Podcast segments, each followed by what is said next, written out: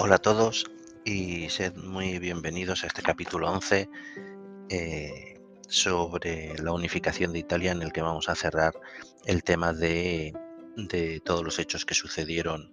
en Europa en el siglo XIX para pasar en los siguientes capítulos a centrarnos un poco, a hacer un zoom en, en los hechos acontecidos en España en este mismo siglo.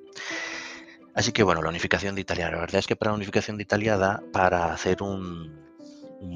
podcast por sí solo, pero como este está centrado en ayudaros a, estudiar este libro de texto de, cuarto de la ESO, lo vamos a hacer de una manera muy, muy resumida. Eh, en primer lugar, igual que hicimos con la unificación de Alemania, nos vamos a centrar unificación de Italia, tenemos el mapa eh, delante y nos tenemos que imaginar eh, cómo estaba Italia después de, de, cómo estaba Italia dividida después del de Congreso de, Viena y podemos diferenciar cuatro territorios mmm, claros. Entonces, en la esquina noroeste de, de, la península, la que por una parte da a Suiza y por la otra a Francia, más Cerdeña, formaban el reino de Piamonte-Cerdeña, que fue un reino creado exprofeso por el, por el Congreso de Viena y tenía su capital en, en Turín. El resto del norte, que de hecho siempre ha sido la zona, aún hoy sigue siendo la zona más rica eh, de Italia, la zona más industrializada y la más desarrollada, eh, se, era un, territorio anexionado por Austria, dominado por, por Austria, incluía eh, Milán eh, y, Venecia. En el sur todavía perduraba el antiguo reino, se llamaba Reino dos Sicilias, porque era todo el sur de Italia, de Nápoles hacia abajo, más la isla de Sicilia, y era un, una monarquía gobernada por los Borbones. Y en la zona central eh, estaban los estados papales, eh, toda la región del Lacio y otras, y otras eh, zonas, era justo el centro de la, de la, península que incluía la capital Roma, donde residía el, el Papa. Lo segundo que tenemos que saber es que en la mente de los italianos durante siglos había perdurado una idea nacionalista eh, de, intentar la unificación como había ocurrido en tiempos eh, de Roma y que desde hacía pues eh, 10 u 11 siglos no, no, había sido posible. Italia siempre había ha estado fragmentada eh, con diferentes reinos en, el norte, mm, a veces eh, dominados por Austria, otras veces por España, otras veces por Francia, el centro eh, con los estados papales y, el sur con un reino que venía, tenía sus orígenes de la, de la corona de Aragón eh, y del siglo XIII y XII, eh, que había ido cambiando de nombre, pero bueno, que se llamaba el reino de dos Sicilias y que hasta hasta el, finales del siglo XVIII había pertenecido a la corona a la corona española. Entonces esta idea nacionalista es, habían perdurado, con lo cual con todos los movimientos eh, liberalismo, eh, de la democracia, eh, que empezaron a, a, sucederse primero durante el siglo XVIII, pero sobre todo durante el siglo XIX y a partir del Congreso de Viena, no es de extrañar que ya en en 1840 y tantos hubo, un primer intento eh, de aliarse eh, el reino de Piamonte y Cerdeña con Francia para intentar arrebatar algunos territorios eh, a, Austria del, norte de Italia. El interés de, de, Francia, pues intentar volver a recuperar la Saboya y Niza, que eran territorios bueno, que durante siglos habían, habían pertenecido a Francia y los había perdido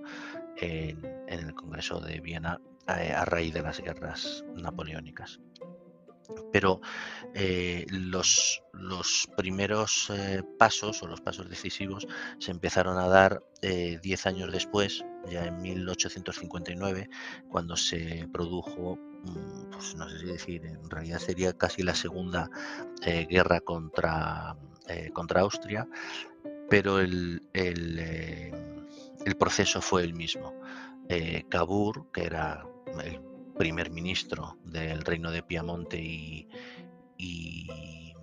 y Cerdeña, era un político muy capaz, eh, y que enseguida se dio cuenta que para poder extender los territorios del Piamonte y de Cerdeña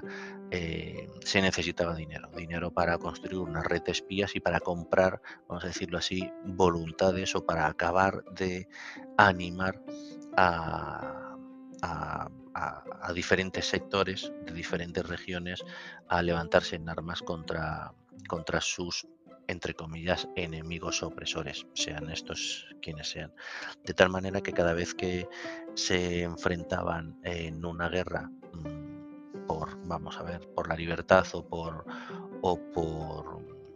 o por la unificación italiana, estaba previamente preparada durante meses eh, eh, por los agentes de, de sea en el Véneto, sea en los estados centrales o sea en el reino de dos, de dos Sicilias,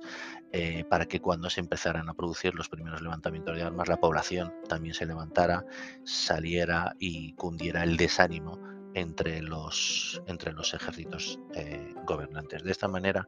en esta primera guerra contra, eh, contra Austria y que contó nuevamente con la ayuda de,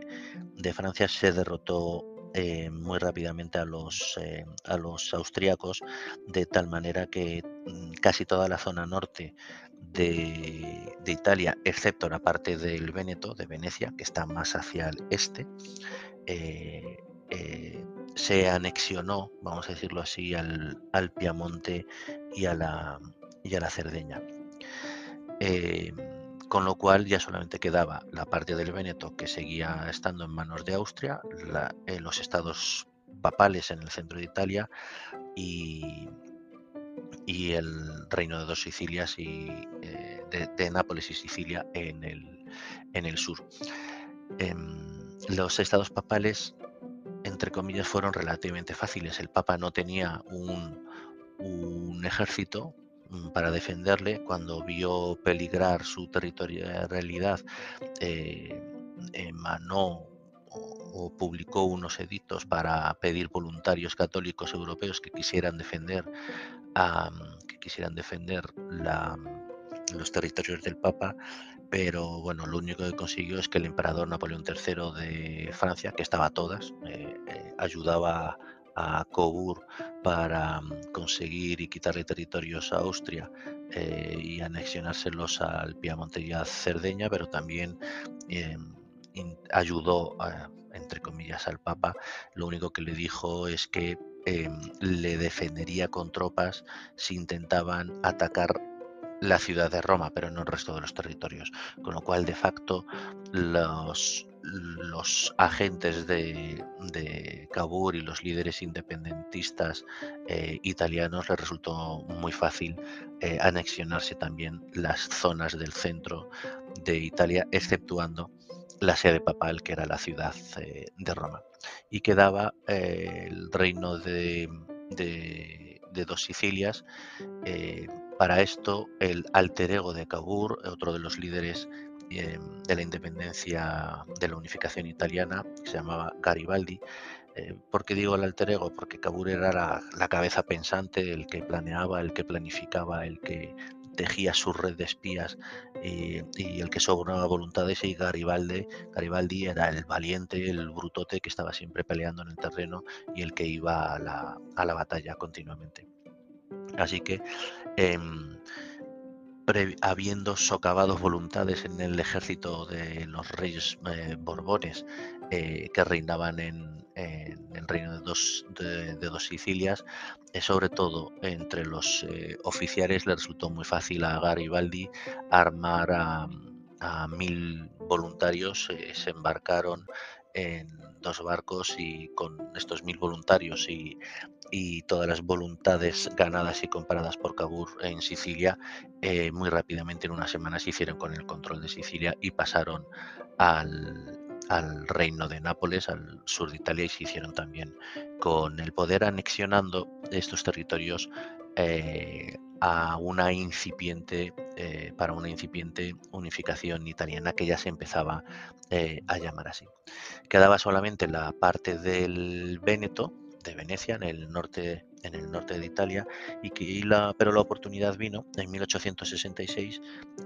si recordáis en el anterior capítulo, habíamos, cuando hablamos de la unificación alemana, habíamos dicho que eh, von Bismarck se alió con los italianos para crear en la guerra contra Austria eh, dos frentes. pues eh, vieron esta oportunidad en 1866 y, y y, efectivamente eh, en esta oportunidad, aunque en un principio la descartaron, fue muy curioso porque Austria, viendo la jugada de Otto von Bismarck, enseguida se reunió, se quiso reunir con los, con los líderes italianos y les ofreció el Veneto a cambio de, de la paz y sin luchar, sin, sin sin que hubiera ninguna batalla, solo para poder centrarse en, eh, la guerra contra, contra, Prusia. Sin embargo, los líderes italianos rechazaron esta oferta por considerarla muy pobre. Además del Veneto, querían otras regiones eh, que hoy están eh, como la costa dálmata, Dalmacia, etcétera, que tradicionalmente habían pertenecido también, tenían una gran influencia italiana. Eh, estaban convencidos de ganar la guerra y por eso rechazaron las pretensiones austríacas. Sin embargo, pocos meses después y dos batallas perdidas tuvieron que volver eh, humillados y pedir a Austria que le repitiera la oferta de paz, con lo cual consiguieron la paz eh, con Austria a cambio del, Véneto, pero sin los otros territorios de la, de la Dalmacia que, siguieron estando en, manos austriacas. Y solamente quedaba la ciudad, eh, la ciudad de Roma, eh, donde estaba el Papa. Así que el rey Víctor Manuel II, que era rey de Córcega, eh, que es de donde surgió y donde salió toda la idea y el plan de la unificación alemana, em, finalmente consiguieron entrar en, en Roma y proclamaron rey de Italia a Víctor Manuel II en 1870, proclamándose como una monarquía parlamentaria. Fue una unificación que se realizó en relativamente poco tiempo, pero que, que no mm,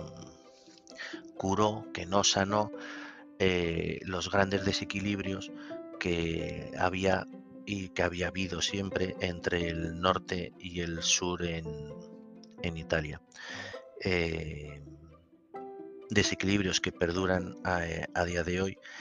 y que hizo, que, que Cabur, perdón, que Víctor Manuel eh, dijera en 1861 hemos hecho eh, Italia, pero ahora hay que hacer a los italianos en clara referencia a que la división había sido la norma durante la mayor parte de su historia, durante los últimos 10 siglos, eh, y que de un día para otro no se podían hacer desaparecer pues, eh, siglos y siglos de, rivalidades. Eh, la anexión del sur, sobre todo, la parte de Nápoles, se reveló como una gran fuente de, de problemas. que que algunos de ellos llevan todavía, llegan todavía hasta, hasta nuestros días y no se han podido, no se han podido solucionar. Em, esto es todo en la, en la, unificación de Italia. Lo he intentado hacer pues eh, rápidamente de una manera muy resumida como viene en el, en el libro y bueno contando con alguna anécdota que no viene que no viene en el libro. Si alguien tiene más curiosidad y, quieres saber algo más, eh, me puedes seguir en Twitter eh, al usuario arroba historia4eso donde iré colgando noticias, eh, novedades o iré retuiteando imágenes o cosas curiosas sobre la unificación de Italia. muchísimas gracias por seguirme y os animo a continuar con el los siguientes capítulos en los que ya vamos a hacer un zoom sobre eh, qué es lo que ocurrió en España en el siglo XIX que os aseguro no tiene, no tiene desperdicio. Un saludo a todos y gracias por seguirme.